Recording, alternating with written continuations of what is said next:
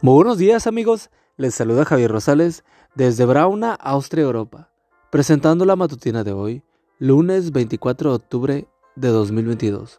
La matutina de jóvenes ya por título El pastor inútil. La cita bíblica nos dice, hay del pastor inútil que abandona su rebaño, que la espada le hiere el brazo y el puñal le saque el ojo derecho, que del brazo quede tullido y del ojo derecho ciego. Zacarías 11:17. Se cuenta la historia de una familia de pastores. Tenían todas las ovejas juntas en un solo corral, las alimentaban, las cuidaban y les daban de beber. De vez en cuando, las ovejas trataban de escapar. Aparecía entonces el más viejo de los pastores y les decía, Ustedes, ovejas inconscientes y soberbias, ¿no saben que afuera del valle está lleno de peligros? Solamente aquí podrán tener agua, alimentos y sobre todo protección contra los lobos. En general, esto bastaba para frenar los aires de libertad de las ovejas, hasta que un día nació una oveja diferente, una oveja subversiva. Tenía espíritu rebelde y animaba a sus compañeras a huir hacia la libertad de la pradera.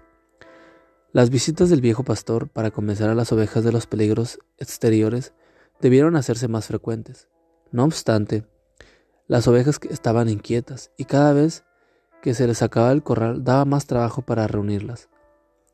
Una noche la oveja subversiva las convenció y huyeron. Los pastores no notaron nada hasta el amanecer. Allí vieron el corral roto y vacío. Todos juntos fueron a llorar al lado del anciano jefe de familia. Se han ido, se han ido. Pobrecitas, ¿qué harán cuando tengan hambre, sed o lleguen los lobos? ¿Qué será de ellas y nosotros? El anciano se aclaró la garganta y dijo, Es verdad, ¿qué será de ellas sin nosotros? Y lo peor, ¿qué será de nosotros sin ellas? En Zacarías 11 Dios presenta mediante la ilustración de las ovejas y sus pastores lo que Él espera de sus dirigentes de su pueblo, responsabilidad. Como pastor de la iglesia a menudo me hago la misma pregunta.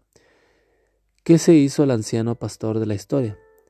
¿Qué sería de mí sin las ovejas? Los miembros de la iglesia. Dios colocó a los pastores para guiar y alimentar a su iglesia. Efesios 4:11. Sin ella, los pastores no tendríamos razones de existir. Por eso, tu pastor se preocupa por ti, te visita y procura aconsejarte según la palabra de Dios.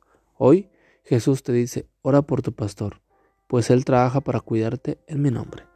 Amigo y amiga, recuerda que Cristo viene pronto y debemos de prepararnos y debemos ayudar a otros también para que se preparen, porque recuerda que el cielo no será el mismo si tú no estás allí. Nos escuchamos hasta mañana. Hasta pronto.